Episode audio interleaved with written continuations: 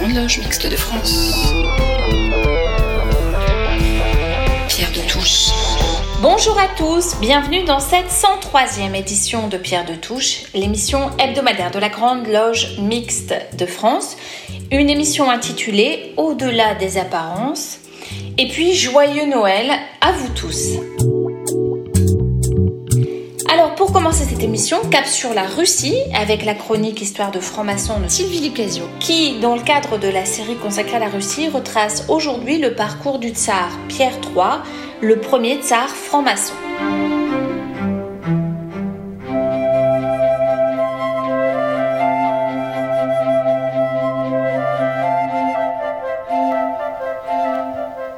Pierre III, le premier tsar franc-maçon.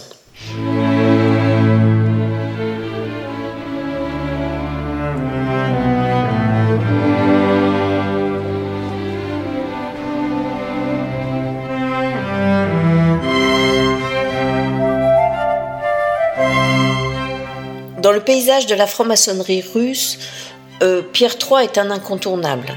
C'est l'un des premiers francs-maçons russes. Il a largement contribué à son essor dans les années 1750. Sa vie a été très loin d'un long fleuve tranquille. On peut dire que Pierre III fut l'une des plus grandes victimes des femmes et surtout de sa femme, la future grande Catherine II de Russie. C'est le premier tsar de cette branche, mais ce nom faisait un peu trop allemand. Il reprend le nom des Romanov, un patronyme issu de son grand-père. Son premier malheur, c'est la mort de sa mère dans les jours qui suivent sa naissance. Il est pris alors en charge par son père qui lui donne une éducation militaire, puis par son oncle lorsqu'il est orphelin à l'âge de 11 ans. Celui-ci lui mène une vie très dure, voire cruelle, ce qui fait de lui un jeune homme parfaitement vulnérable et caractériel. Son deuxième malheur est que sa tante Élisabeth Ier décide d'en faire son héritier. Elle le fait venir de Kiel, en Allemagne, à Saint-Pétersbourg. C'est clair, il déteste sa nouvelle fille. En août 1745, Élisabeth le marie à sa cousine, Sophie d'Anhalt-Zerbst, qui a pris le nom de Catherine en se convertissant à la religion orthodoxe. Un passage obligé. Il a 17 ans, elle en a 15. Autant dire tout de suite que ces deux-là se détestent lui est caractériel, très laid, depuis sa variole contractée l'année précédente. Il est allemand jusqu'au bout des ongles. Elle est vive, aimable et d'une ambition sans limite. Son rêve est de régner sans partage sur la Russie. Très vite, Catherine collectionne les amants à tel point qu'il subsiste toujours un doute sur la paternité de ses trois enfants. Le passage de Pierre en franc-maçonnerie semble être de courte durée, à peine un an, on dit qu'il a été franc-maçon en 1762, à la mort de sa tante, et lors de son avènement d'empereur de Russie. Et comme on le sait, il n'a régné que six mois. Mais durant ces six mois, il est attesté qu'il était membre d'une loge dont le titre distinctif est Orianenbaum, et qu'il a eu le temps, avant de mourir, de faire don d'une propriété à la loge La Constance. C'est tout ce que l'on sait sur lui et la franc-maçonnerie. On ne sait pas si c'était juste un titre honorifique ou un vrai investissement de sa part, mais toujours est-il qu'incontestablement, la franc-maçonnerie s'est répandue en Russie grâce à lui. La franc-maçonnerie était déjà très courante en Allemagne, surtout dans les milieux militaires dont il faisait partie. Alors qu'il est déjà roi de Finlande depuis 1742, il monte donc sur le trône de Russie en janvier 1762. Son ambitieuse femme Catherine ne va mettre que six mois pour l'anéantir. Il faut dire qu'en six mois, il cumule les maladresses. La Russie est engagée depuis sept ans contre Frédéric II, roi de Prusse, franc-maçon lui aussi. Pierre III lui voue une profonde admiration. Il va s'empresser de mettre fin à cette guerre alors que Frédéric II est à genoux, ce qui va commencer par vivement contrarier son armée. Deuxième erreur, il prend pour maîtresse Elisabeth Forontsova, dont la famille la verrait bien impératrice. Catherine flaire tout de suite le danger. Elle a toujours beaucoup d'amants et donc beaucoup d'amis. Pierre continue de cumuler les bêtises, il se veut plus prussien que la Prusse, il oblige l'armée à se vêtir d'uniforme prussien et les popes à se couper la barbe et à s'habiller en protestants. Il confisque les biens du clergé orthodoxe, Bref, en quelques mois, Pierre réussit à se faire détester de toute la cour de Russie. Sa dernière erreur, la plus monumentale, est de consigner sa femme et de partir au front. Il n'en faut pas plus pour que Catherine soulève une armée et gagne triomphante Saint-Pétersbourg. Pierre III n'a plus qu'à signer son abdication. Il est emprisonné et mystérieusement retrouvé mort dans sa cellule. Bien sûr, Pierre Doit sa destitution et sa mort à sa femme et aux nombreux nobles qui la soutenaient, mais il doit surtout sa mort à l'admiration indéfectible qu'il vouait à Frédéric II, le roi de Prusse. Le russe était un autocrate, le prussien un despote éclairé qui aimait la philosophie, les arts et la franc-maçonnerie. On dit que Pierre III, alors que Frédéric II était en train de perdre la guerre, alla jusqu'à lui faire parvenir les plans d'attaque de l'armée russe. L'histoire ne dit pas si c'est la franc-maçonnerie qui les a liés, mais une chose est sûre, c'est que l'autocratie s'est affirmée en Russie avec Catherine II et s'est imposée jusqu'en 1917, année de la chute du tsar Nicolas II de Russie. Si Pierre III n'avait pas été destitué, la face du monde aurait-elle pu en être changée? On est en droit de se poser la question.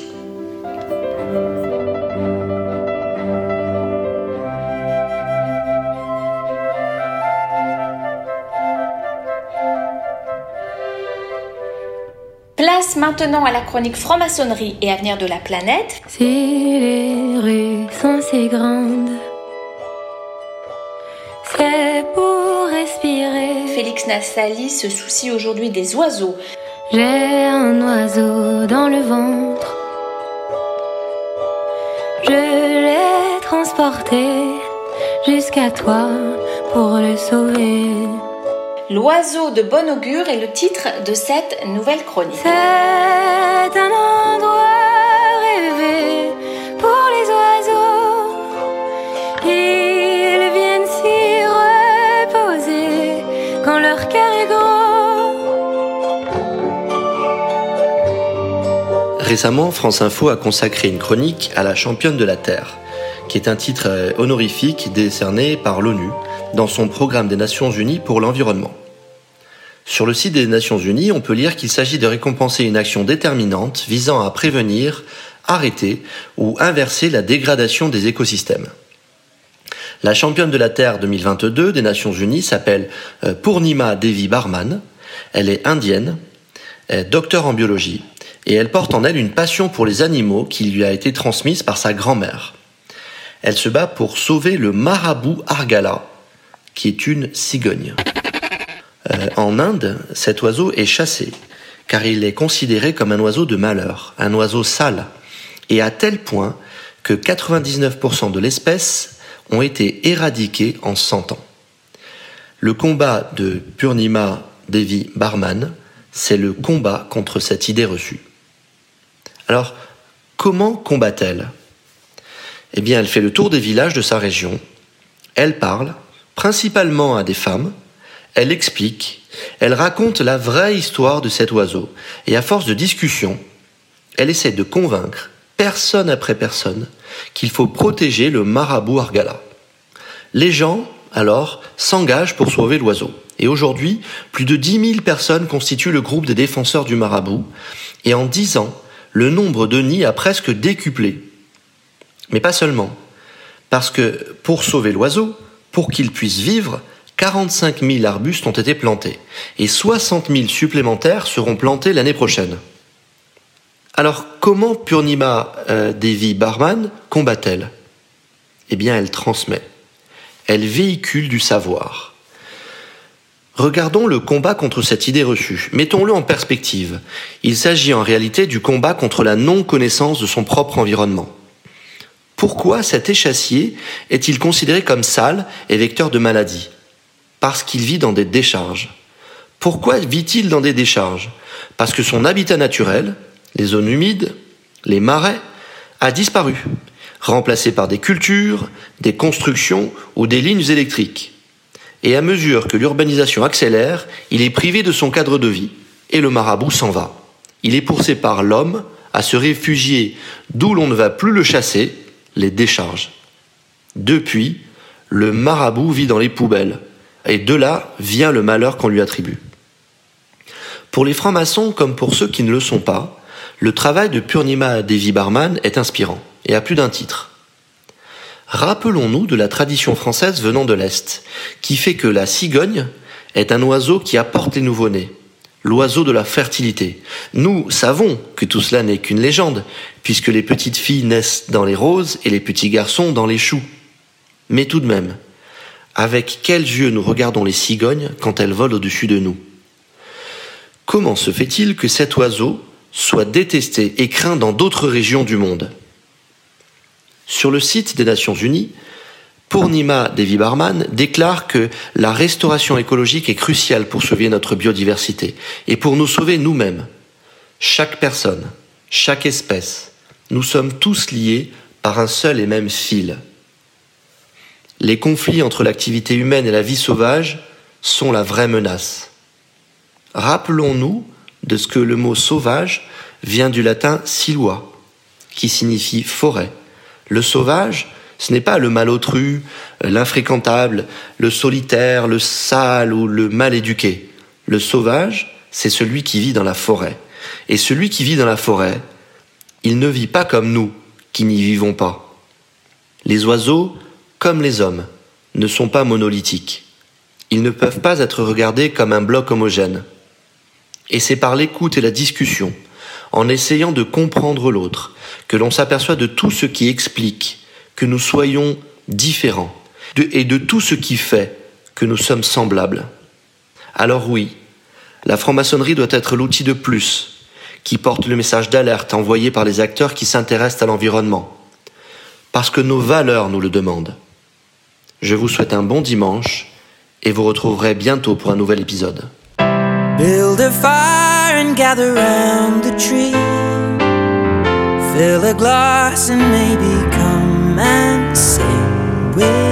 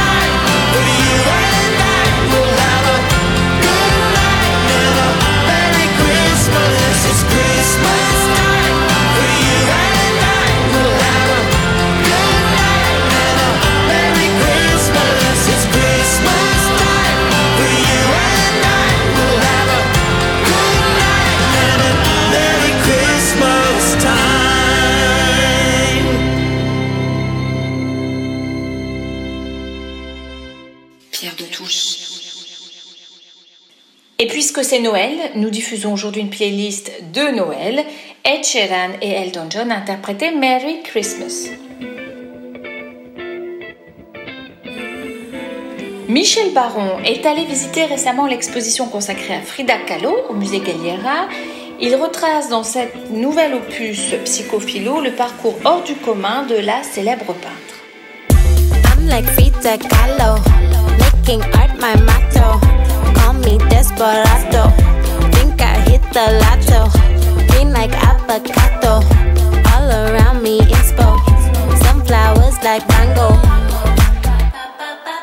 Sous le masque, la survie.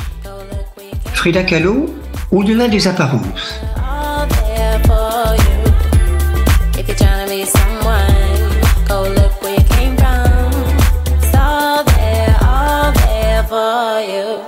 Nathalie Clifford Barney, écrivaine américaine, dans La pensée d'une Amazone, écrivait Les apparences sont donc bien en péril puisqu'il s'agit toujours de les sauver. Étonnante révolution que vient de faire le musée Galliera en présentant la très célèbre peintre mexicaine sous le titre Au-delà des apparences. L'artiste est connu, bien entendu, mais la manière dont l'exposition est présentée, elle, est étonnante. Découvrir au-delà du vêtement ce que le vêtement peut cacher, alors que d'ordinaire, les expositions présentent la beauté du vêtement sans trop ou juste quelques allusions s'intéresser à l'aspect psychosociologique des objets. Ceci étant lié essentiellement à des modes d'expression en général de la bourgeoisie. Mais avec Frido, ça se complique. Rappelons quelques éléments biographiques. Est née près de Mexico en 1907 d'un couple mixte. Sa mère est d'origine autochtone et son père allemand. Photographe, c'est lui qui reproduira les différentes facettes de sa fille et la mettra en spectacle, développant, diront plus tard les psychiatres, une tendance à l'hystérie évidente. Intéressant aussi de constater qu'il va lui choisir le prénom de Frida, dont la racine, vous vous en souvenez, est Friede, la paix en allemand. Elle qui ne connaîtra que la lutte et les tourments intérieurs. C'est en 1925 que se produira l'horreur. Elle est grièvement blessée dans un accident et souffre de nombreuses fractures et est véritablement empalée par une tige en acier qui vont transformer son corps. Dans l'impossibilité de poursuivre ses études, elle va commencer à peindre. En 1929, elle épousera le peintre Diego Rivera, dont elle divorcera et avec lequel elle se remariera plus tard. Ils voyagent souvent aux USA, malgré leur engagement politique très nettement à gauche. En 1939, elle va être invitée par euh, André Breton. Il participera à l'exposition collective Mexique à Paris. Ils accueilleront aussi à Mexico Léon Trotsky, dont elle deviendra d'ailleurs, pour la petite histoire, la maîtresse, avant qu'il ne se fasse assassiner par Ramon Mercader, l'un des sbires de Staline. En 1953, aura lieu la première et seule exposition de Frida Kahlo au Mexique à la Galeria de Arte Contemporaneo. Et elle va décéder l'année suivante, le 13 juillet 1954.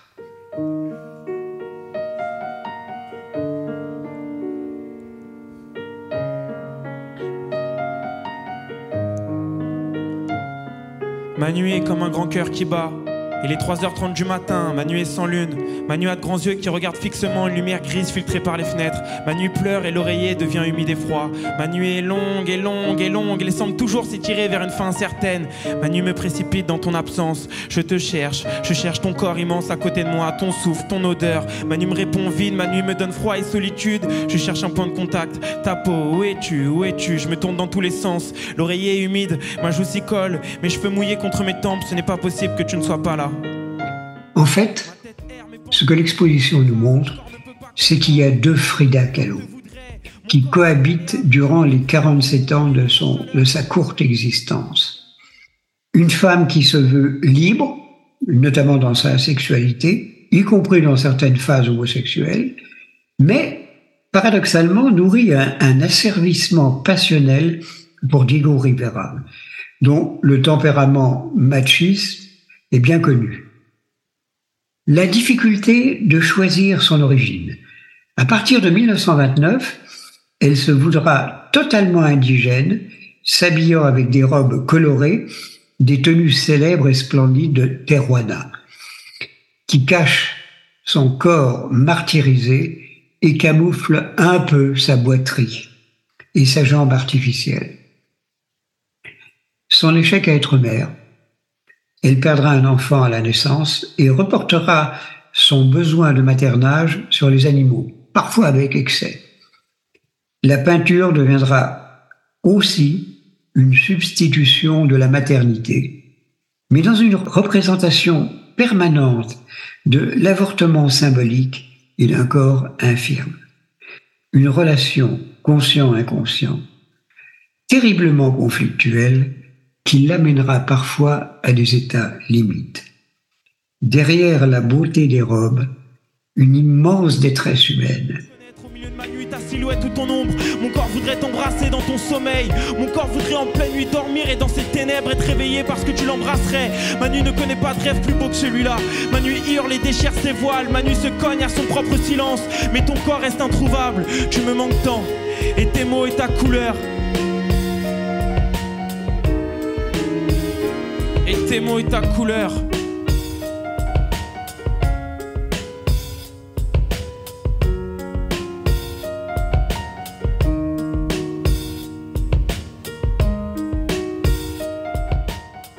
Une magnifique exposition à voir. Bon dimanche. Le jour va bientôt se lever. Pierre de Touche. Réfléchir au monde qui vient est un des objectifs de cette émission. Pierre Yana nous propose ainsi une nouvelle série dédiée à Raymond Aron. Le premier volet de cette nouvelle série s'intitule Penser la guerre.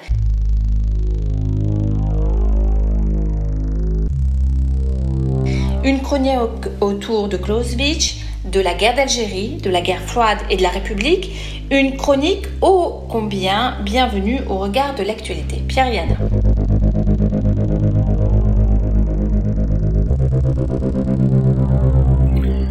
Raymond Aron, première partie, Penser la guerre.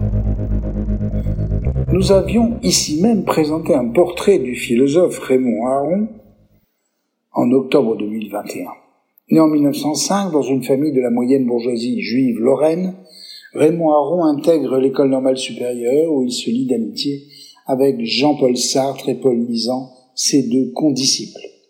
Il en sortira major de l'agrégation de philosophie, un an avant Sartre, son petit camarade. L'ENS l'envoie quelques mois étudier en Allemagne, où il apprend tout à la fois la sociologie et la philosophie de Martin Heidegger, dont, comme Lévinas, il se méfiera. Il y découvre avec effarement la montée du nazisme et la stratégie quelle fut celle de Clausewitz, théoricien prussien, penseur des guerres napoléoniennes, ou de Hans Dulbrück, l'un des grands lecteurs de Clausewitz. Cette découverte oriente Aron vers une forte pensée de la guerre, éclairant à la fois une partie de sa carrière d'essayiste, de professeur et de journaliste. Une autre découverte, celle de la sociologie, éclaire un autre volet de son activité. Nous l'évoquerons, ainsi que la politique, dans une deuxième partie de cette présentation de l'œuvre d'art. Pour ce qui est de la guerre, on peut éclairer la pensée de Raymond Aron dans ces trois dimensions. Premièrement, la théorie de la guerre, avec en particulier l'analyse de l'œuvre de Clausewitz. Charles de Gaulle, rencontré par Aron à Londres dès 1940, était un lecteur attentif du philosophe. On sait que de Gaulle lui-même, ayant enseigné à l'école de guerre, avait sur les combats une pensée iconoclaste. Deuxièmement, la guerre froide et l'analyse de la situation internationale firent d'Aron l'un des observateurs les plus lucides de l'affrontement Est-Ouest, en particulier pour ce qui concerne l'arme atomique et la division du monde en deux blocs. Troisièmement, la guerre d'Algérie fut l'un des terrains d'observation les plus marquants d'Arou, et bien sûr de son assistant Pierre Bourdieu, lui attirant les critiques virulentes de sa famille politique d'origine, la gauche, mais aussi d'une droite partisane, d'une Algérie maintenue dans la France, avant que sa propre lucidité n'apparût éclairer la politique gaulienne. Ces trois aspects sont très présents dans le récent cahier de Lerne consacré à Raymond, un remarquable ouvrage. Premièrement, première analyse donc, Clausewitz. Ainsi, Aron découvre Clausewitz, penseur du 19e, à travers la lecture de Hans Dulbrück. On prenait à l'époque Clausewitz pour le penseur de la violence brutale, en particulier au travers de la réflexion sur la montée aux extrêmes, jusqu'à l'escalade absolue de la violence. L'apport majeur d'Aaron est d'avoir commenté et compris la guerre comme la continuation de la politique par d'autres moyens. Ça, c'est Clausewitz qui dit ça. C'est-à-dire la subordination de la violence au politique. Dans la guerre, c'est le politique qui commande ou, comme disait le président Mao Tse-tung, le parti commande au fusil. En termes plus contemporains, on dira que l'objectif de la guerre est politique, c'est la domination, tandis que celui de la bataille et la destruction absolue. Et ce sont deux objectifs très différents. Raison essentielle, en suivant Clausewitz, de repenser l'arme atomique, grand objet fantasmatique s'il en fut, comme strictement politique et non militaire, sauf bien sûr dans des films majeurs comme Le Docteur Folamour de Stanley Kubrick, remarquable ouvrage tandis que l'arme atomique assure l'existence d'une dissuasion majeure entre belligérants, donc de rapports politiques, elle permet de livrer des conflits conventionnels restreints entre belligérants. Cette attribution de la politique à la guerre permet ainsi à Aaron de penser la guerre comme autre chose qu'un objet de frayeur et strictement de menace. Deuxième analyse, la guerre froide l'arme atomique devient dans ce contexte un objet bien singulier. Sa caractéristique majeure est la réciprocité entre grandes puissances nucléaires, ce qu'on a appelé l'équilibre de la terreur. Ainsi, dans un contexte d'affrontement limité entre grandes puissances, et exception faite de la prétendue hubris, la démesure des dirigeants, auxquels Aaron continue de prêter de la raison politique, l'utilisation de l'arme atomique stratégique est impossible.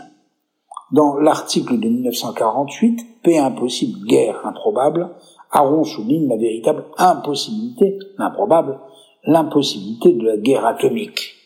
La situation d'opposition des blocs structure des camps, mais rend invraisemblable l'affrontement atomique. Paradoxalement, l'arme atomique devient un instrument de paix mondiale qui n'autorise que des conflits locaux et partiels, et non atomiques, bien sûr. Aron se fait ainsi l'analyste le plus clairvoyant de l'affrontement Est-Ouest entre 1945, Hiroshima, et la chute du monde communiste qu'il n'a pas connu lui-même, puisqu'il est mort en 83. Troisième analyse, la guerre d'Algérie. Bien loin des partisans de l'Algérie française, en une période de décolonisation dans le monde entier. Bien avant d'autres, en souci des valeurs universelles de la France, Aron pointe deux nécessités. D'une part, l'indépendance de l'Algérie et d'autre part, le rapatriement des Européens en métropole, en métropole condition sine qua non, non du retour à la paix, sine pardon, du retour à la paix entre les deux pays. C'est peu dire qu'il s'est attiré de nombreuses inimitiés, sans compter les menaces de mort, en particulier de l'OAS, l'organisation armée secrète. Avec courage, il a renoncé à la protection qu'on lui proposait, mais surtout, avec clairvoyance. C'est alors qu'il s'est bâti une réputation d'une très grande intelligence des situations internationales. Dans ces trois exemples, Aaron a été l'une des intelligences de ce siècle, s'appuyant sur une éthique remarquable.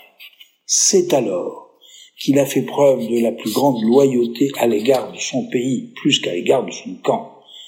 Son pays, la France, en défendant avec réalisme et clairvoyance la fidélité aux valeurs de la République.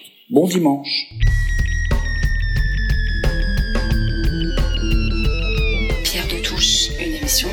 Grande Loge Mixte de France.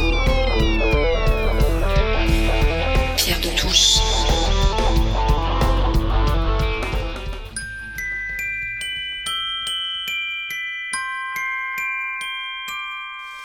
I don't want a lot for Christmas.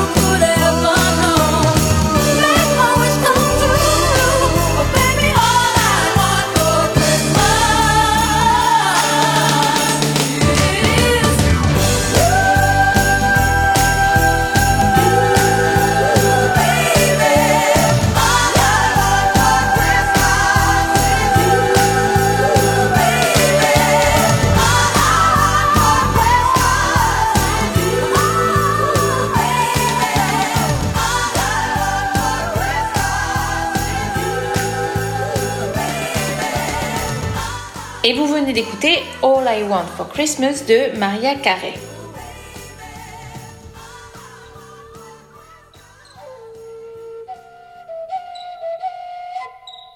Pour la nouvelle chronique internationale, William Bress a souhaité évoquer l'Amazonie. Après l'élection de Lula, l'espoir reprend au Brésil. Mais n'est-ce pas trop tard pour le poumon vert de l'humanité?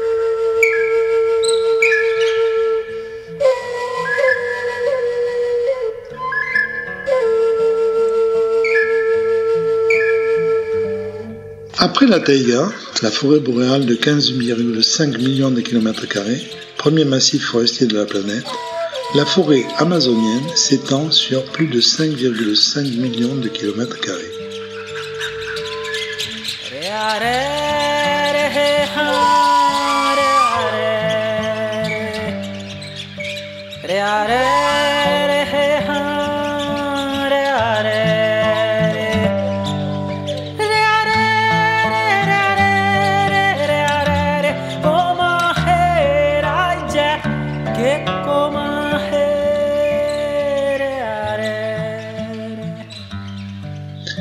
Le massif est situé sur neuf pays différents. Pérou, Bolivie, Équateur, Venezuela, la Guyana, Guyane française, Colombie, Suriname et Brésil. La plus grande partie de ce massif forestier, 63%, se trouve sur le territoire brésilien.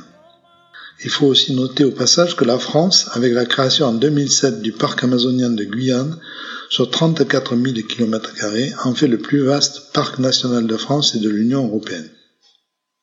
La superficie de la forêt amazonienne couvre près de 4% de la surface des massifs forestiers de la planète. Il ne faut pas perdre de vue non plus que les océans et les mers couvrent avec 361 millions de kilomètres carrés 71% de la surface de la planète.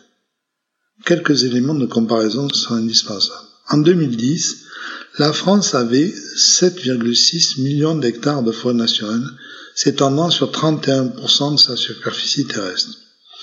En 2021, la France a perdu 32 000 km de forêt naturelle. En 2010, la- le Brésil possédait 492 millions d'hectares de forêt naturelle, s'étendant sur 59% de sa superficie, soit près de 65 fois la surface de la forêt naturelle de la France. En 20 ans, entre 2000 et 2020, le, Bré- le Brésil a perdu plus de 28 millions d'hectares, soit près de 6% de sa couverture végétale. Les océans et mers abritent la majorité des espèces vivantes sur Terre, entre 50 et à 80% selon les experts. Ils génèrent plus de 60% des services écosystémiques qui nous permettent de vivre, à commencer par la production de la majeure partie de l'oxygène que nous respirons. Ils absorbent près du tiers des émissions de CO2 générées par l'humanité, ce qui provoque son acidification. Les océans et mers régulent à plus de 80% le climat de la Terre. Ils jouent donc un rôle fondamental dans la température terrestre. Mais ce ne sont pas les seuls. Les massifs forestiers et l'Amazonie en particulier sont des acteurs majeurs de notre vie sur Terre. L'Amazonie abrite plus de 16 000 espèces d'arbres et 390 milliards d'individus. Il y a 50 fois plus d'arbres dans ce massif que d'êtres humains sur la Terre. Elle abrite 13% des arbres de la planète. Le climat amazonien est chaud et humide durant toute l'année. La température moyenne régnant en Amazonie est de 25 degrés. Les précipitations moyennes sont comprises entre 2100 et 2450 mm par an, avec des zones au nord-ouest atteignant plus de 10 000 mm par an. La forêt amazonienne est l'une des régions les plus humides de la planète, d'où une grande richesse en biodiversité. Cette biodiversité est très menacée en raison des actions humaines. Elle produit, cette forêt, plus de 6% de l'oxygène.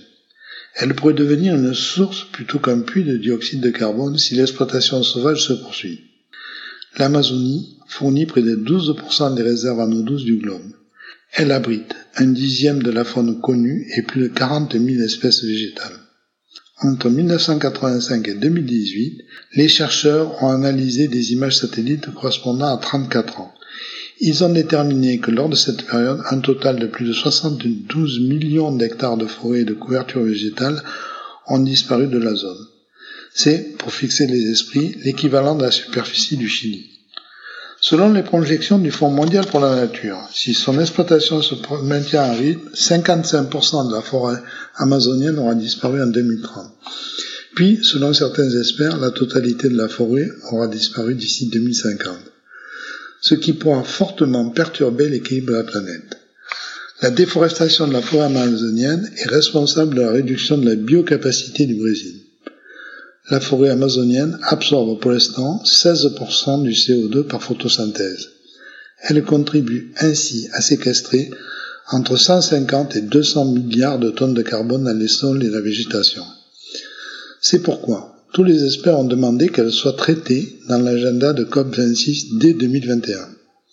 En effet, la protection des forêts permet aux écosystèmes d'absorber le carbone au lieu de le rejeter à l'atmosphère. De plus, elle préserve la biodiversité et les ressources en eau. L'Amazonie est le plus grand réservoir de biodiversité au monde menacé par le réchauffement climatique, l'orpaillage et la déforestation. Depuis 1970, on estime que 20% de la forêt originelle a disparu.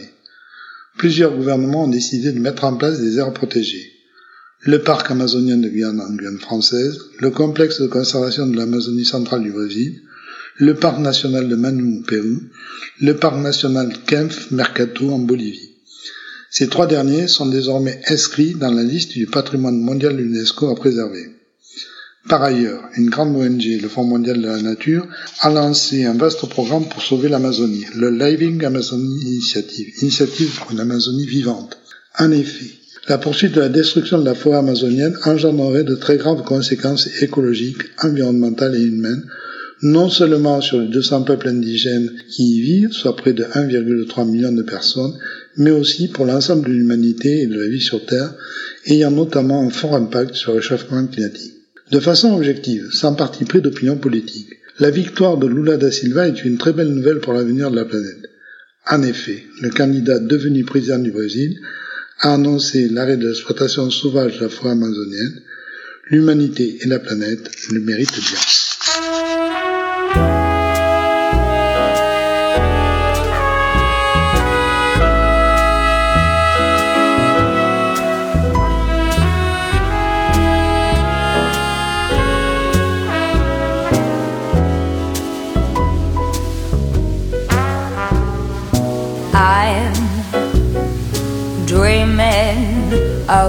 White Christmas, just like the one I used to know, where the tree tops glisten and children listen to hear sleigh bells in the snow.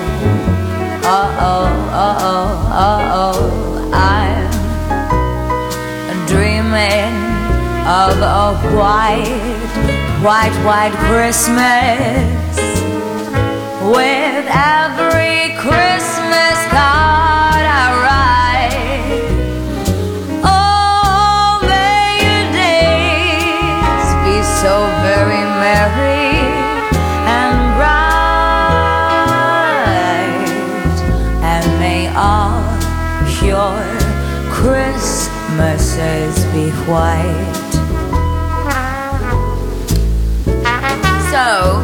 as you can tell, I'm very outgoing and a little bit shy, but I've decided that this song is just too short. It's such a beautiful Christmas song, but it's only one verse, so I added one extra one.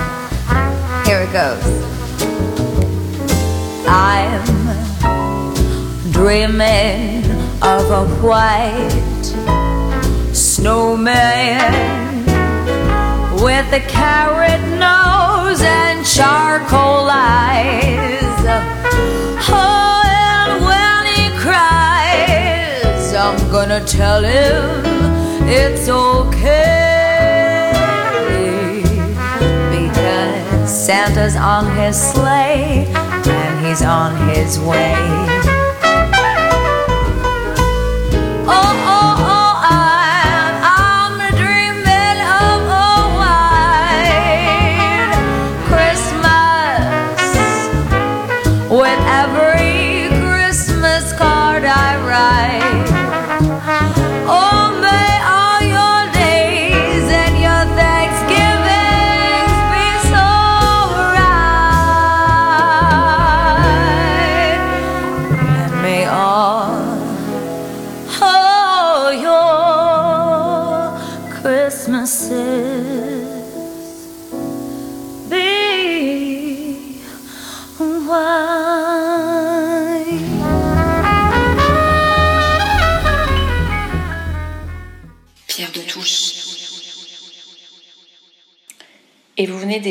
White Christmas, une chanson de Lady Gaga.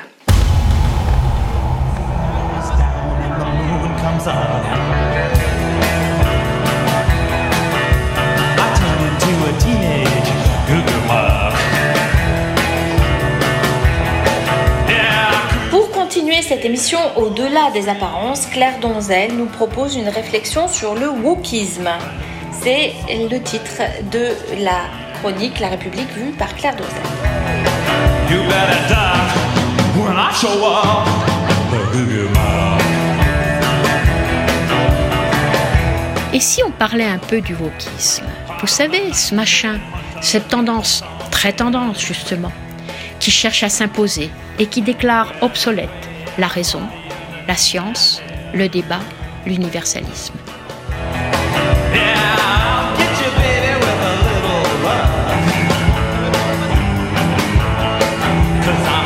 Bien leur face, pourrait-on dire.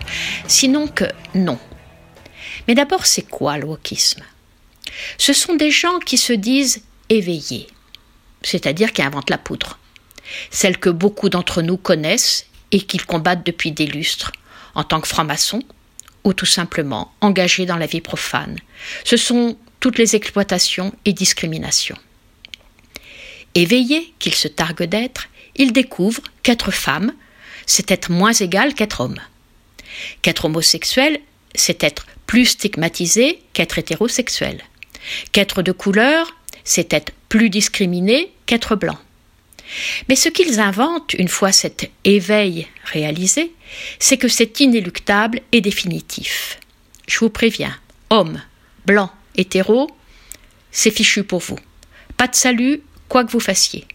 Même féministe, vous êtes bénéficiaire du système patriarcal. Même antiraciste, vous êtes raciste. Et la preuve que vous l'êtes, c'est que vous vous prétendez antiraciste. Imparable, non? Appartenant définitivement au groupe des privilégiés, engagé auprès de la lutte des femmes et ou contre le racisme, votre engagement ne pourra jamais rattraper la faute originelle, être né favorisé. Vous êtes vous-même pauvre et vous portez un sacré sac à dos de votre histoire personnelle? Votre souffrance ne peut en aucun cas être à la hauteur des damnés de la terre, puisque vous êtes privilégié, qu'on vous dit. Ainsi, à leur première tare d'avoir inventé la poudre, les wok en ajoutent une deuxième, l'essentialisme, ferme et définitif. Ne sert à rien de militer pour changer l'ordre injuste du monde. Seule la damnation des uns et la condamnation des autres comptent. Le monde est fait de victimes et de bourreaux, rôle distribué au hasard de la naissance, irrémédiablement. Tes pères ont profité de l'esclavage et du patriarcat, et c'est à toi aujourd'hui de payer, quelque honnête homme sois-tu. Ça, c'est pour le privilégié. Mais le damné de la terre est, lui aussi, définitivement assigné à sa condition par ce courant mortifère. Mortifère car n'offrant aucun salut, ni pour le bourreau, ni pour la victime, à qui seul le statut de victime est alloué. Son identité de naissance lui est dévolue, et s'il a le malheur de s'en émanciper, il est accusé d'être traître à sa race ou collabo de classe. Exit donc la perspective d'identité choisie, émancipatrice. La nature l'emporte, les emporte tous, qu'on se le dise. Pour tout franc-maçon, ou tout simplement tout honnête homme, la barque des wokistes apparaît déjà bien cherchée. Chacun est à sa place, du bon ou du mauvais côté, sans espoir de rédemption. Vous l'aurez compris, les Lumières et leur foi dans le progrès de l'humanité, c'est pas leur truc. Mais c'est pas fini. Les éveillés n'aiment pas qu'on leur résiste ou même qu'on ne leur soit pas inconditionnel. Ils passent alors la vitesse supérieure qu'est l'activisme. C'est leur mode d'action privilégié pour contrer les initiatives qui n'ont pas l'heure de leur plaire. Échille, oui oui, Échille, le poète grec du 5e siècle avant Jésus-Christ, en a fait les frais à la Sorbonne, Sylvia Agazinski à l'Université de Bordeaux, Caroline Eliachev à Lyon, Lille, Paris. Et d'autres intellectuels, scientifiques ou représentants culturels, empêchés encore et ailleurs. Car contrairement à la tradition du théâtre grec, il est insupportable que des acteurs blancs portent des masques noirs. Car la philosophe et la psychanalyste ont l'audace de s'opposer au lobby trans et d'alerter la société face aux mutations sexuelles précoces des enfants et adolescents. L'activisme woke prend alors la forme du fascisme, en pesant sur des organisations ou institutions frileuses, ou proférera de telles menaces que les conférences devront se dérouler sous la protection des forces de l'ordre. C'est ce qu'on nomme la cancel culture, la culture de l'effacement. C'est un activisme qui sert à museler toute pensée autre, y compris par la force. Le débat n'est pas un échange de points de vue, mais une addition d'affirmations accolées les unes aux autres. Toute tentative de critique provoque en retour des tentatives d'intimidation. Faute de raisonner le contradicteur, il s'agit en fait de la raisonner, lui qui ose s'élever contre cette forme de dictature de l'offense.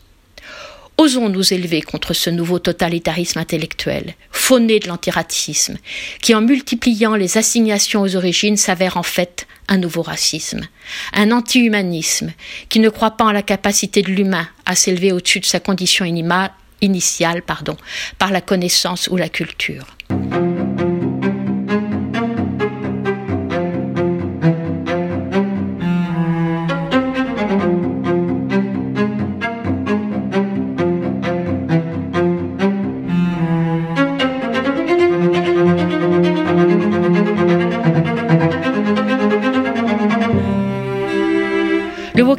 Vient tout droit des universités américaines. Il a déjà bien gangréné l'université française, soyons vigilants. Et rappelons simplement la définition même du mot université, lieu de production et de diffusion du savoir.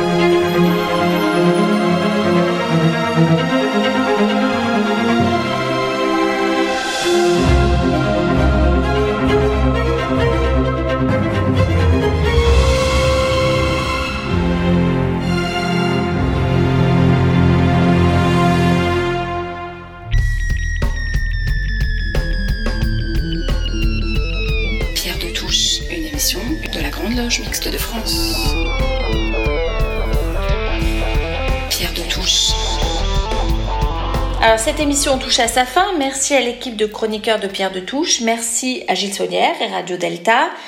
Nous nous retrouverons l'année prochaine pour de nouveaux débats, de nouvelles chroniques. L'aventure radiophonique de la GLMF continue. D'ici là, je vous souhaite de joyeuses fêtes de fin d'année. Nous nous quittons avec Benjamin Biolay et la reprise de Last Christmas de George Michael.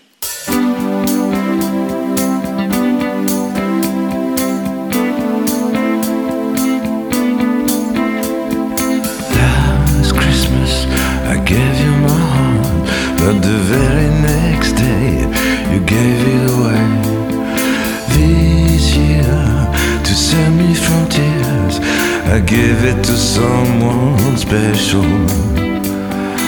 Last Christmas I gave you my heart, but the very next day you gave it away.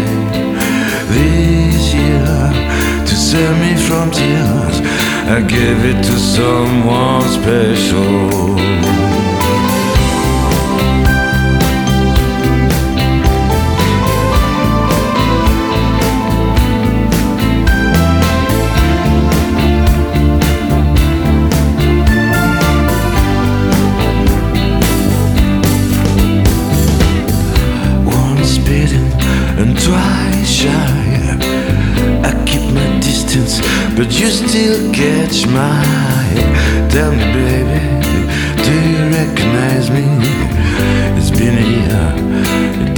Surprise me. Happy Christmas, I wrapped it up and said it. Waiting on, saying I love you, I meant it. Now I know what a fool I've been. But if you kiss me now, I know you'd fool me again. Last Christmas, I gave you my heart, but the very next day, you gave it away.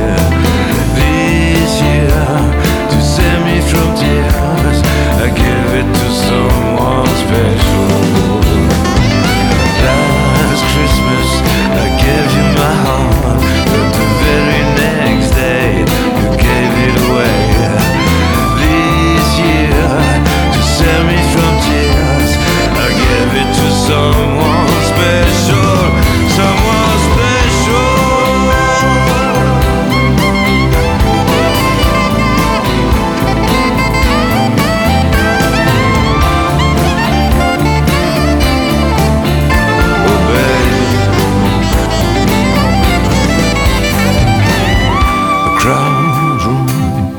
With tight eyes.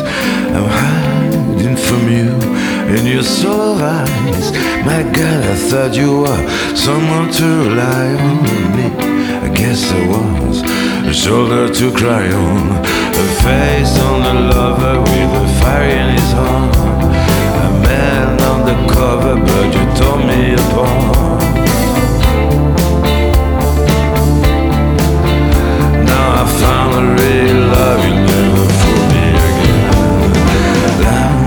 Christmas I gave you my heart, but the very next day you gave it away. This year to save me from tears, I gave it to someone special,